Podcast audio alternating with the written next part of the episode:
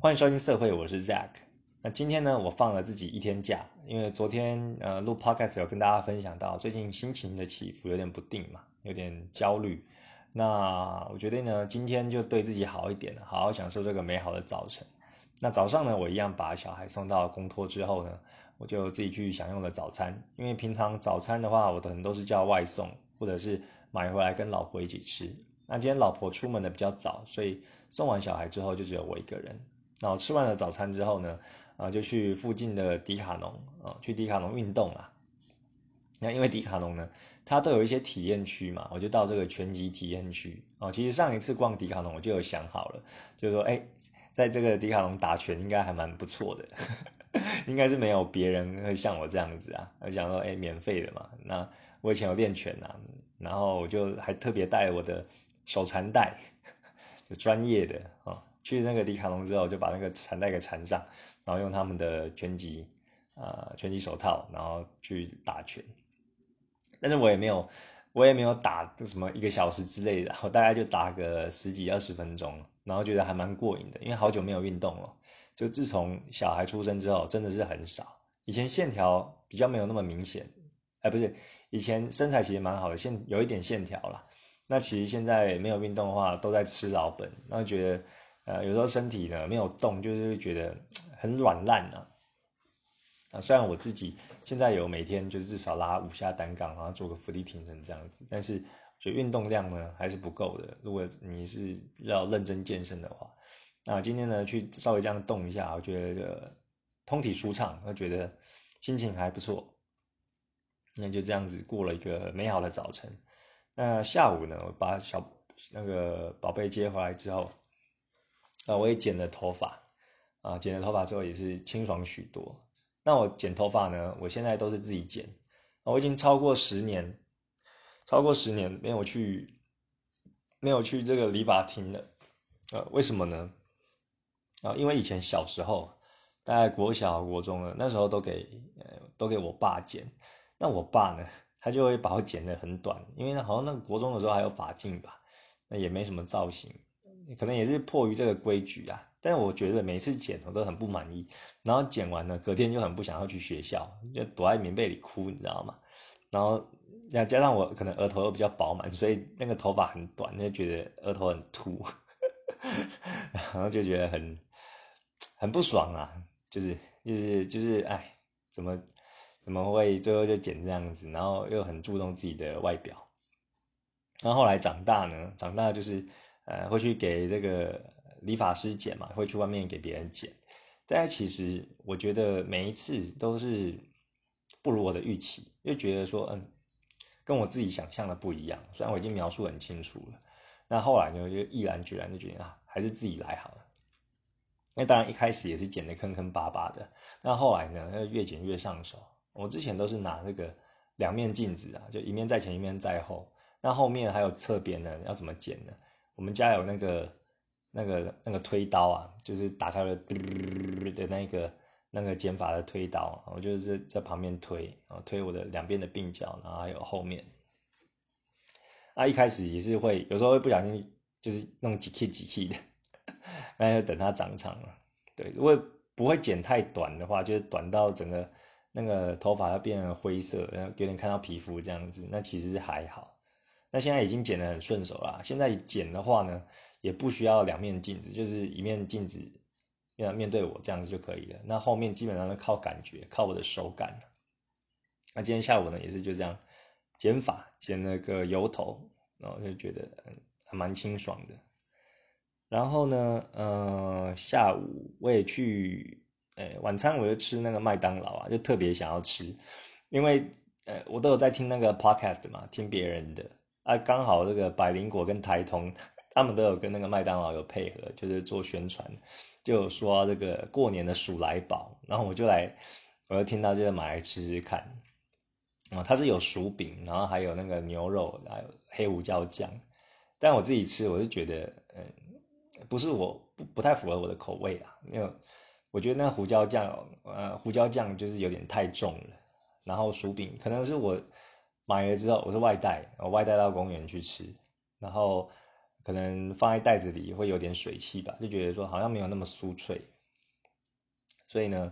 呃，我本身就是对薯饼跟牛肉的汉堡也还好啊，我还是比较喜欢那个双层吉士牛肉堡啊，比较合我的胃口，就买来吃吃看。但是不错的体验啊，不错的体验。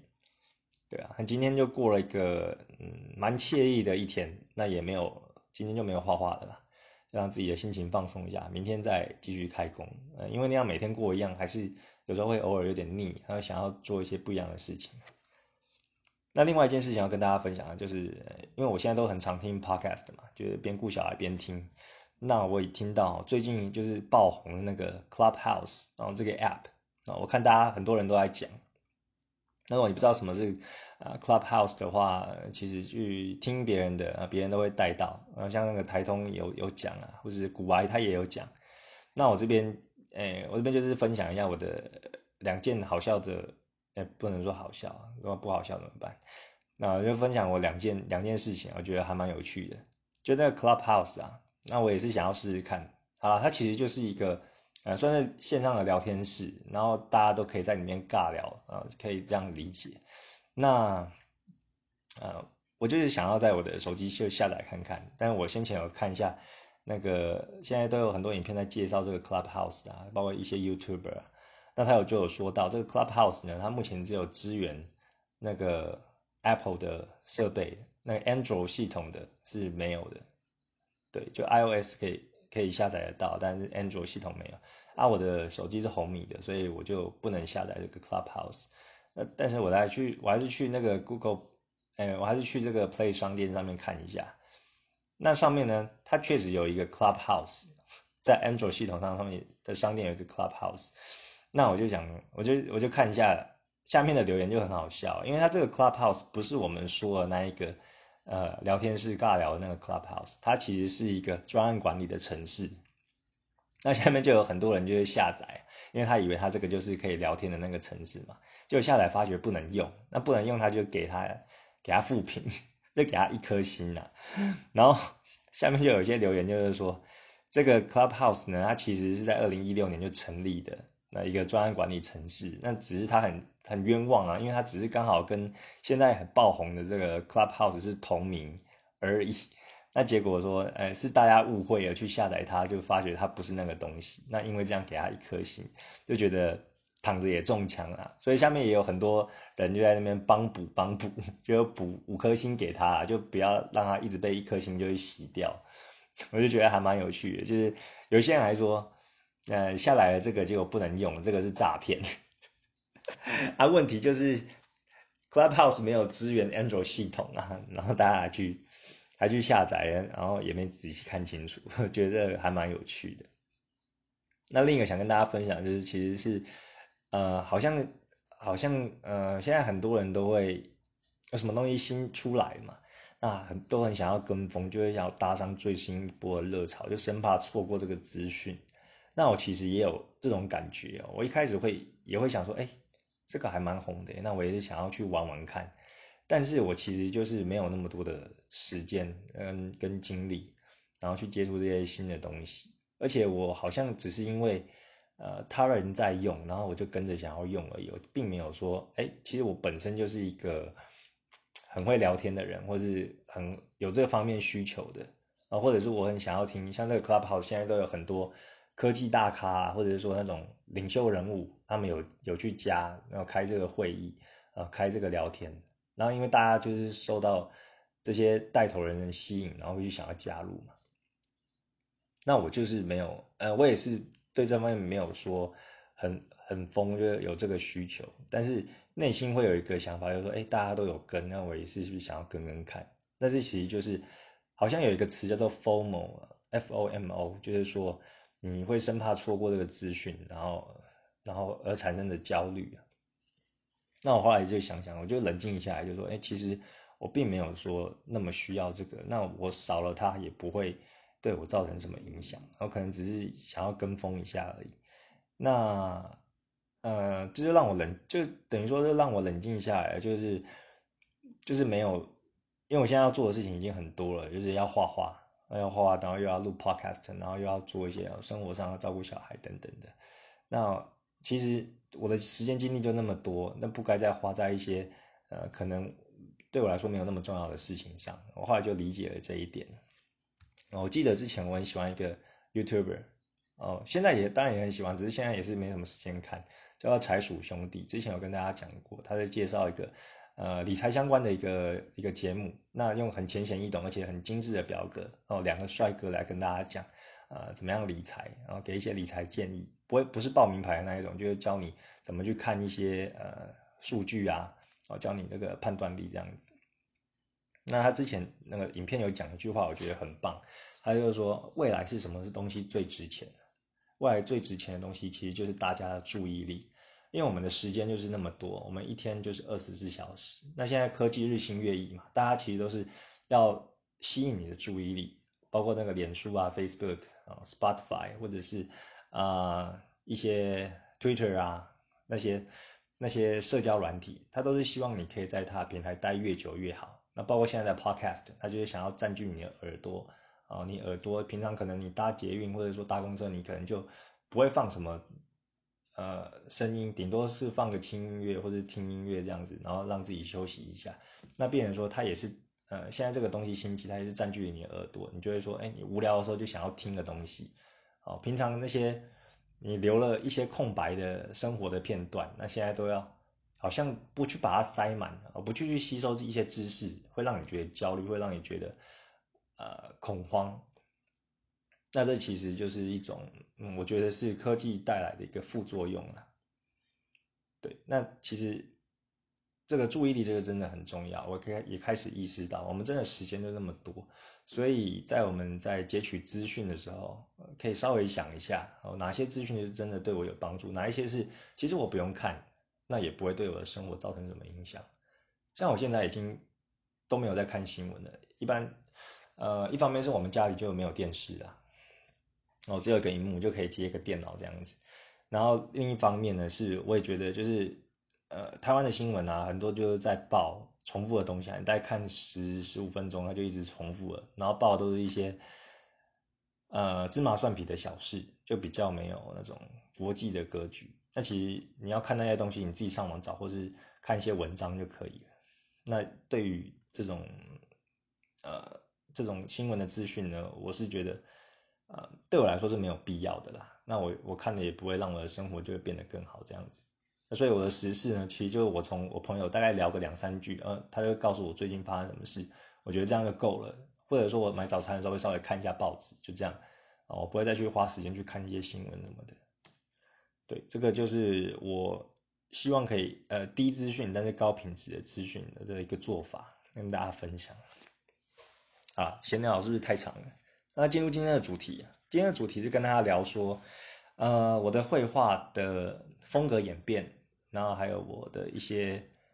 呃，在绘画这些这些过程啊，稍微跟大家分享一下。嗯，慢慢就塑形我的风格是怎么怎么塑形的呢？呃，其实我我现在的平台就是有 Pixby，然后 Instagram 跟 Facebook 三个嘛。但是如果要看我以前的话呢，其实可以看我的 Instagram。哦，Instagram 是你可以打 Z O X X D O T 就可以搜寻得到。那我的。好了，我我的专业叫 feminine 啊，就是女人女人味这样子。因为我的 IG 是比这个 Pixie 还有 Facebook 还要早成立的。我在那时候是二零，我看一下，二零一七年的时候啊，我我那时候才创 IG。其实比那时候在前几年就已经开始渐渐兴起，但我是比较晚才创的。我大概二零一七年，那我的 Facebook 跟跟那个 Pixie 是在去年九月才新弄的，所以放的作品就是我近期的作品。那我 IG 呢？二零一七年那时候，那我就放一些我的手绘的作品跟大家分享。那等一下呢，我就会以我的呃以我 IG 的就是时间点跟大家分享，说我那时候大概是在做些什么事，然后有些什么想法，慢慢塑形我的绘画的呃绘画的风格。那首先呢，我从 I G 呃开始，我开始用 I G 其实就是因为，呃，受到受到其他人的启发，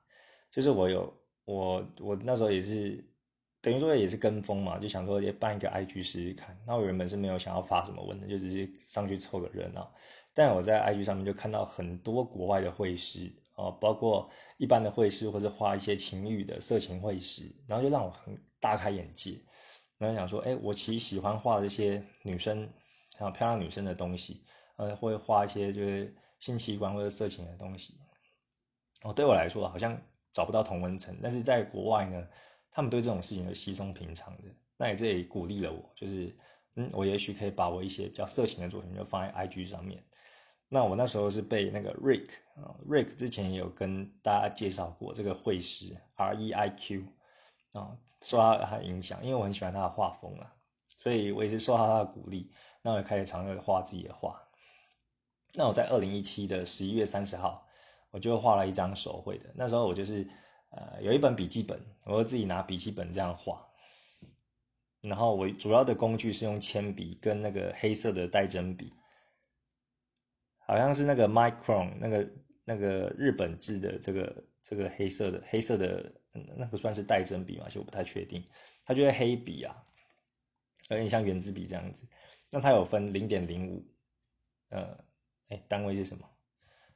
就是它的笔尖啊，它的笔尖有分粗细，有零点零五的，有零点一的，然后零点八的等等，你就可以去变换。那我那时候画呢，我第一张画我是画，啊，我其实画充气娃娃。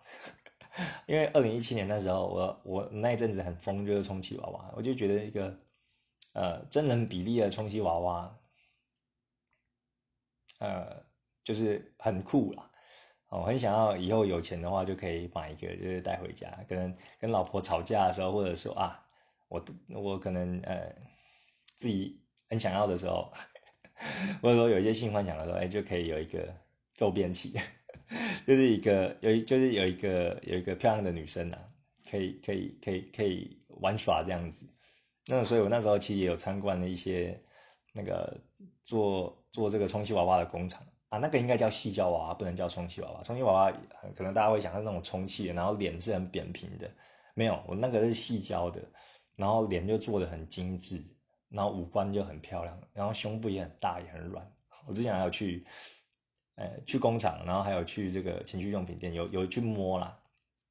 反正它就是很漂亮就对了。然后有些有些就真的是好像是一个艺术品，因为我跟那个那个情趣用品店员聊天，他说有一些有一些人他其实买了并不是要满足他的生理需求，有一些他只是买了之后就放在家里，然后为他搬家加酒啊，为他穿上就各种衣服啊，就有点像是一个艺术品摆在家里，当做收藏这样子。哦，就觉得这个想法就是还蛮酷的哦，因为可能，呃，你做的太激烈，它也是会会折旧嘛。那有些人就觉得，嗯，欣赏它的美，就把它摆起来。那我以后，呃，如果老婆同意的话，或者说我自己有一个小仓库，我也是希望可以可以弄一个弄一个来，就觉得算是我的 bucket list 吧。就是觉得啊，家里有一个有一个一等一的充气娃娃很酷。然后我那时候还跟那个，我那时候还跟那个工厂的人有聊啊，他要说其实呃，其实那个偏要买的话，就是尽量选就是小芝麻的哦，就不要选太大只的，因为哦，你做完你要清洗，还要扛来扛去，有些人就受不了，就很累哦，扛不动，因为。整只那样扛起来，然后你要去洗它的下面，然后再晒干或什么的，扛来扛去，那受不了。那可能做了几次就不想要那么麻烦了，就可能就买一个小的那个飞机杯就搞定了。啊，但是我那时候的想法说，哎，如果我要买的话，我当然是要买，就是我喜欢的身材的。然后我我喜欢的就是比较像那种姐姐控嘛，就比较大只的，然后就是那种 model 啊，一六八、一七零的，比较高挑的，然后又有胸又有臀。他觉得很重啊，就是真的是好像扛一个尸体的，觉得就是整个整个一比一这样等身大的话，啊，我我是觉得我很强壮啊，所以我扛得动，然后也不怕麻烦。我我当时心里是这样想啊，不知道可能之后如果要买的话，也会做做这个考虑。那怎么会扯到这？那是讲画画啊？对啊，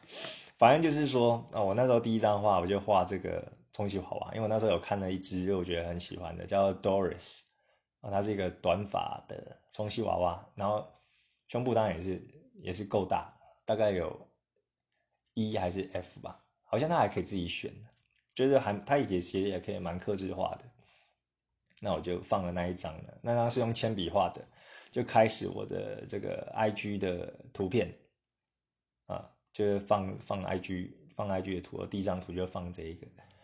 然后呢，十二月一号我又画了另一张，也跟也是充气娃娃，叫 Betty 呃，Betty 是另一个我觉得很漂亮的充气娃娃，那时候就画，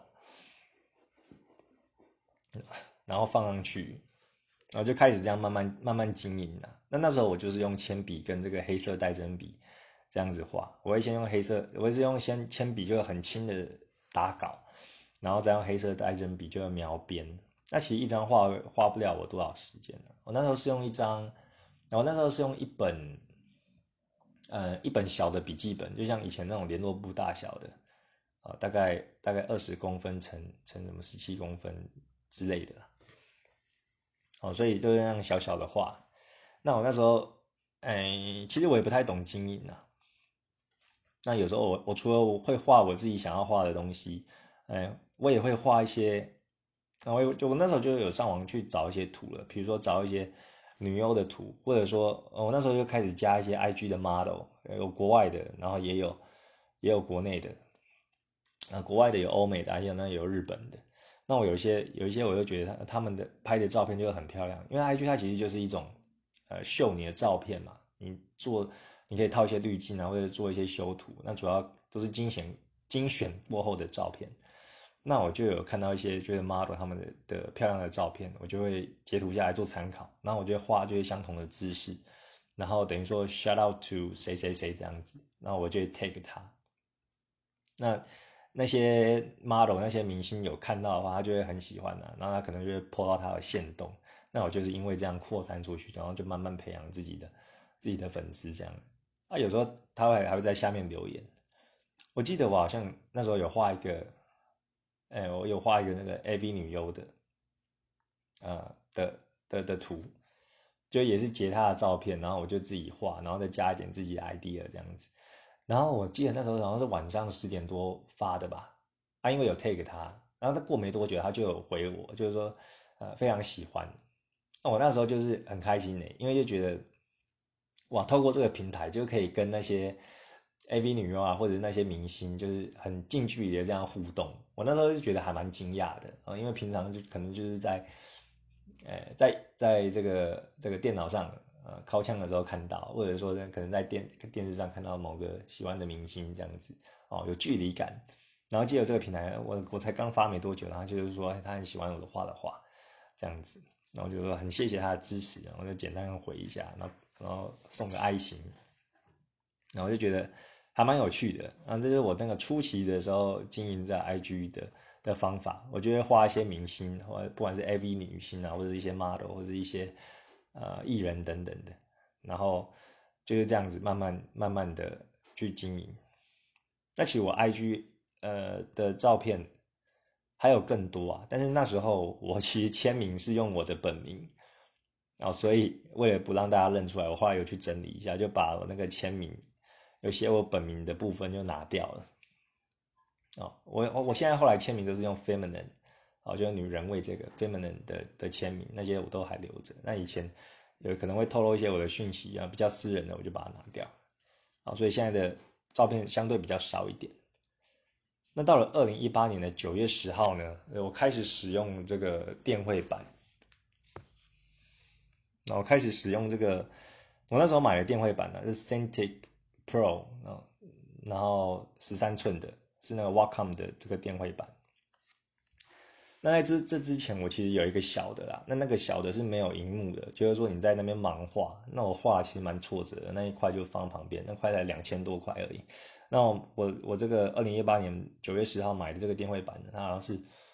我记得好像是两万六还两万八啊。它就是有荧幕，你就可以直接在荧幕上画。那那时候才真正就开启我画电绘的这种感觉。哦在这之前，我都是用铅笔加黑色带针笔这样画。其实现在回头看，我觉得那一种。手绘的感觉也很不错，因为我以前就是画黑白的而已哦，顶多就是用那个铅笔去上那个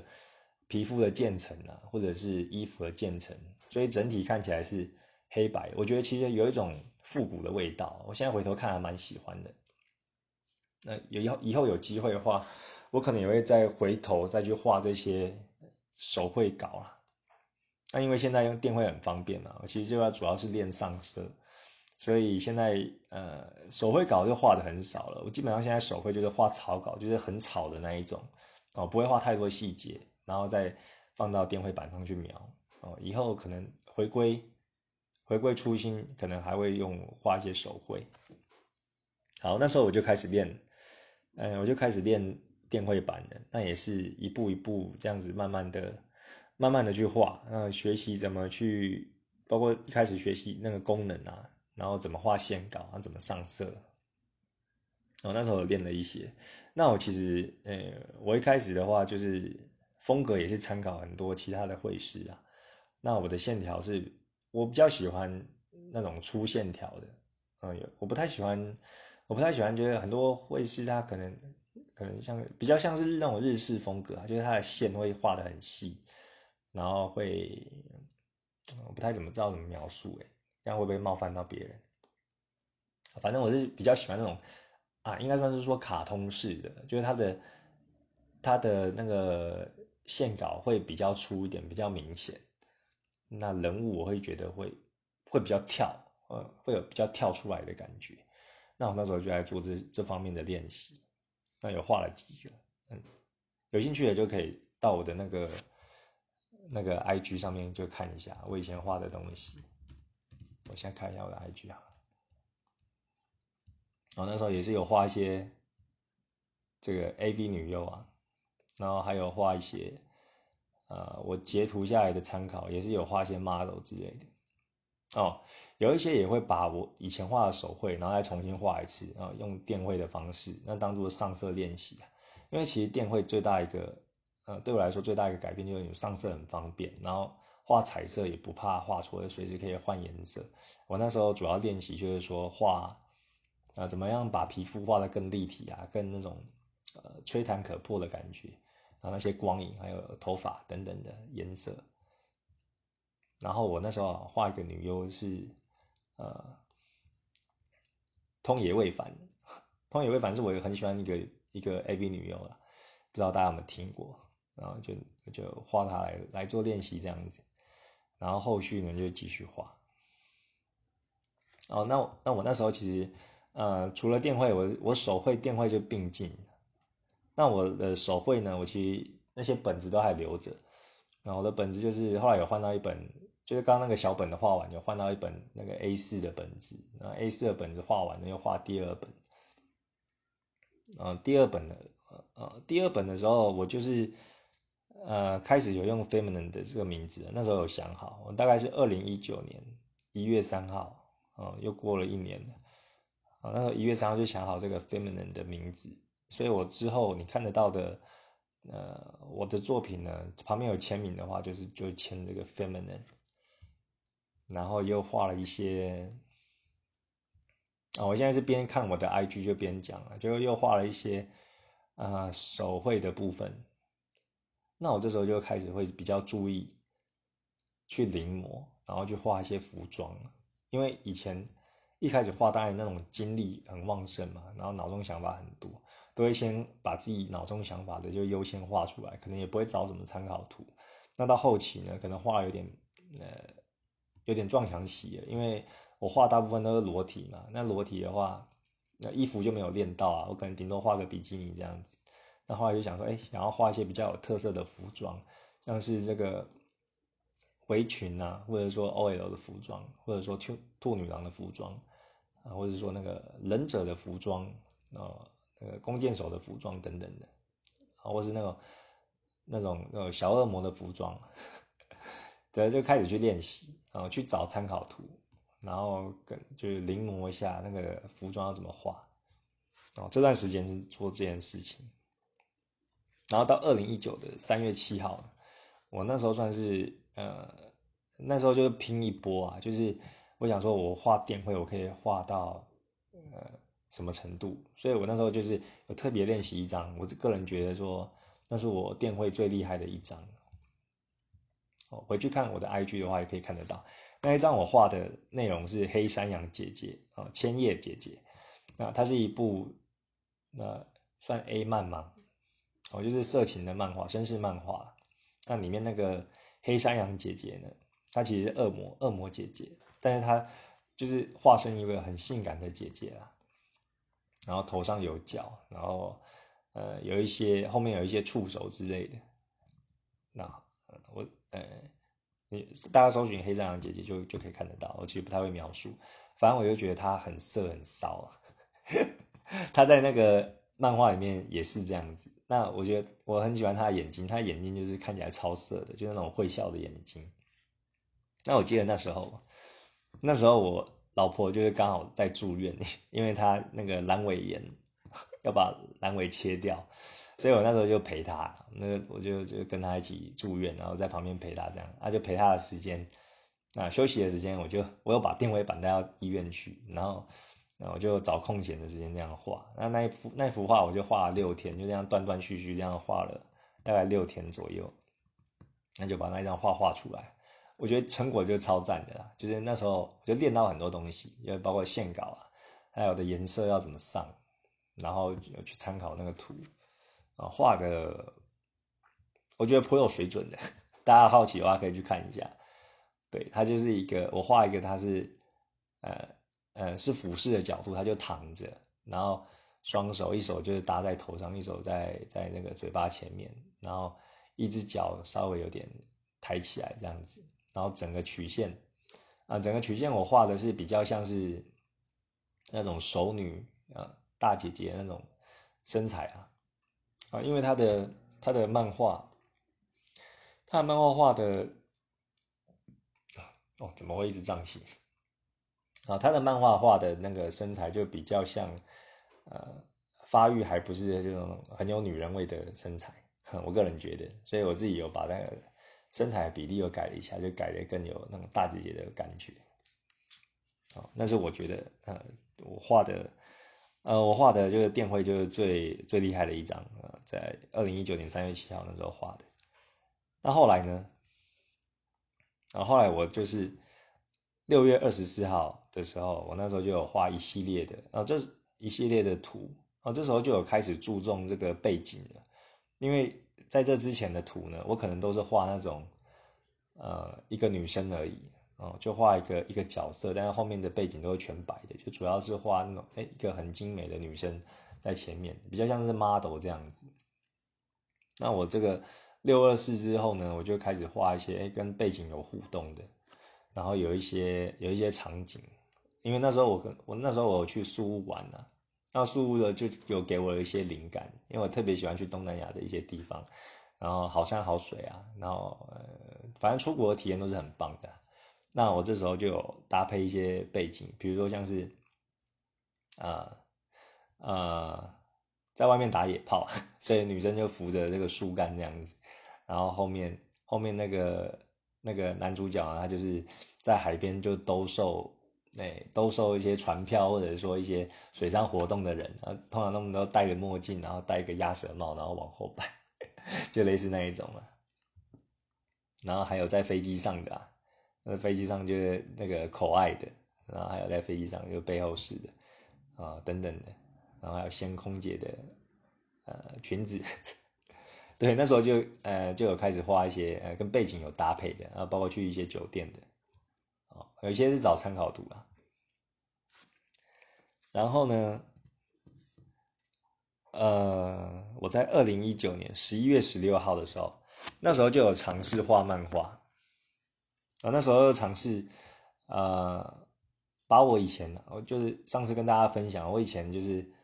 国高中的时候画的漫画嘛，我有尝试重画，啊，那时候就十一月十六号就有尝试重置。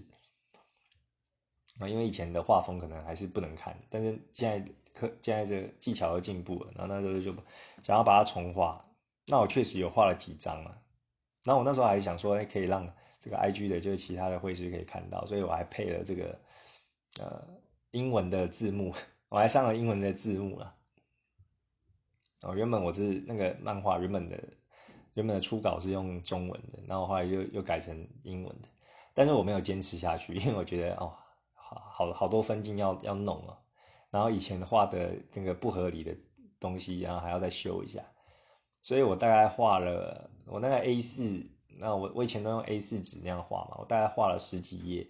然后我实际上有在有在翻画的，我把它弄到电绘上了，我大概是画了四页吧，哦，画了四页，我就我就放弃了。以后有可能有时间的话，我再我再重新画了。啊，通常这样讲应该就不会。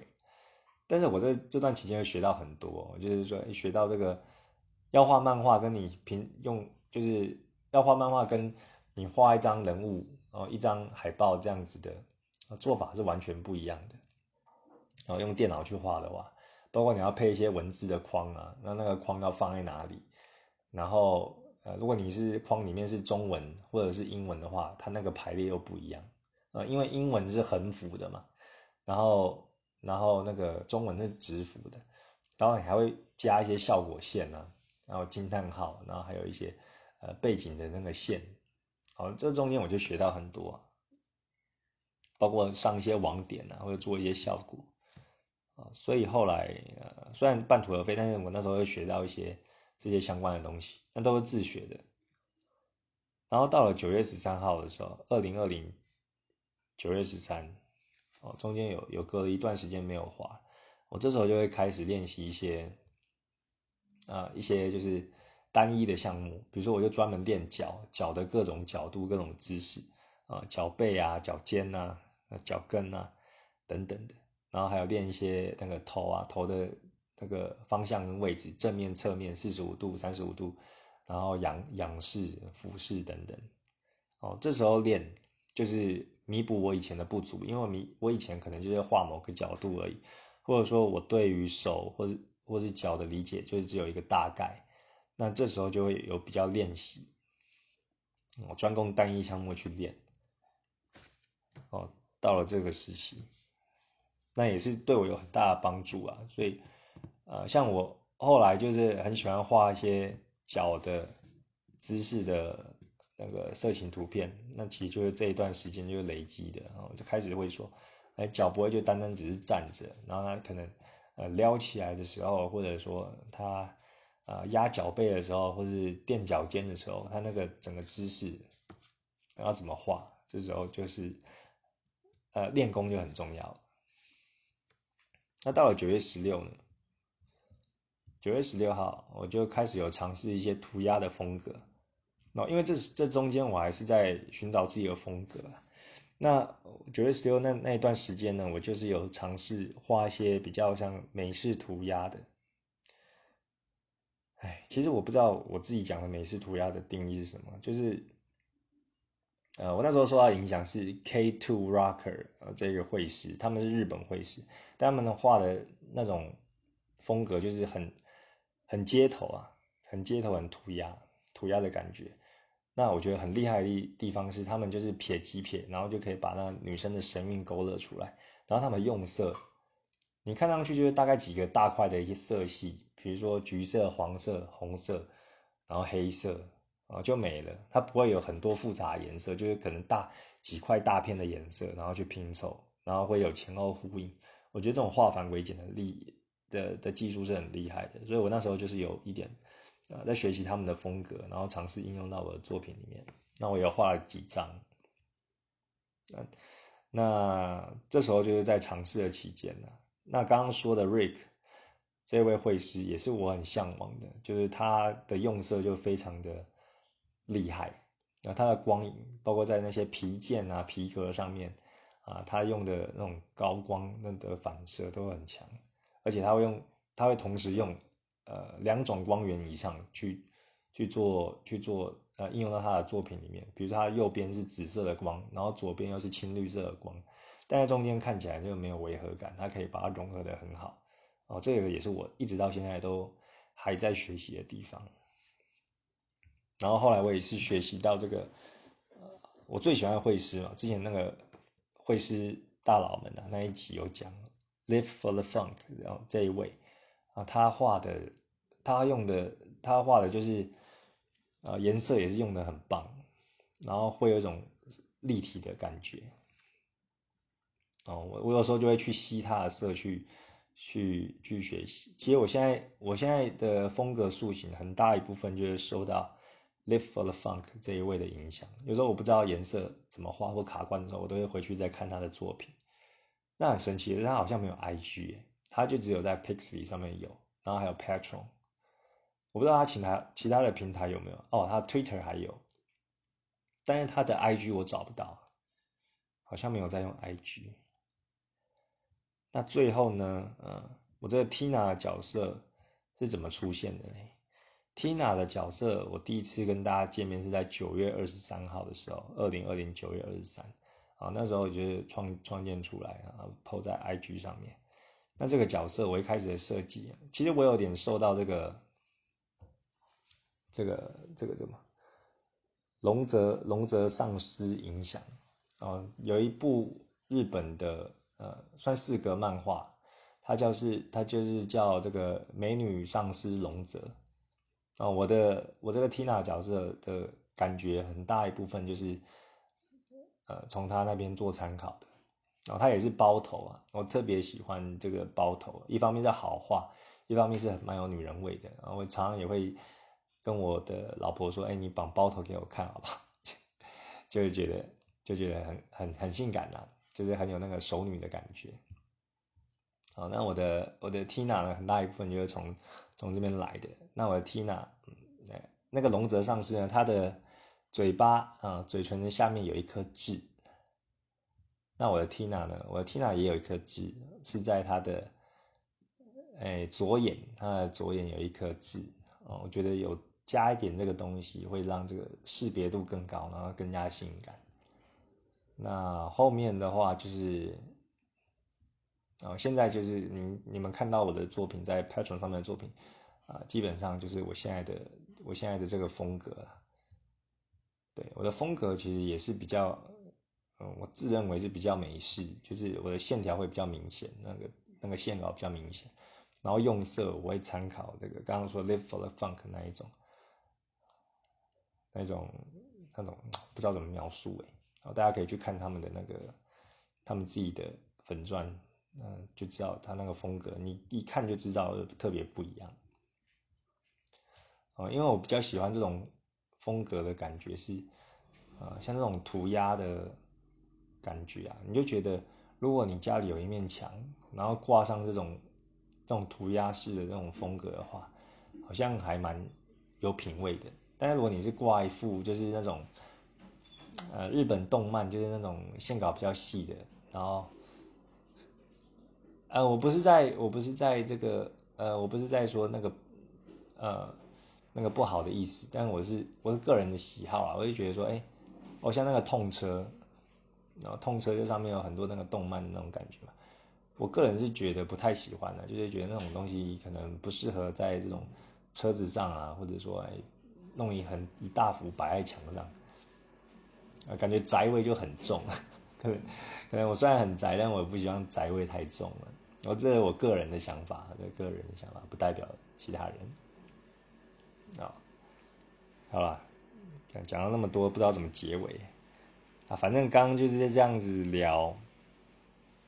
然啊，就是说我从我的那个我的等于说我的 I G 的演变史啊。对啊，我的慢慢的画风塑形啊，大概什么时候做什么事，然后一直到现在，好了，那就这样。对，应该没有什么要讲的。啊，这样录一录又快要四十分钟了。好了，那就先这样喽，拜。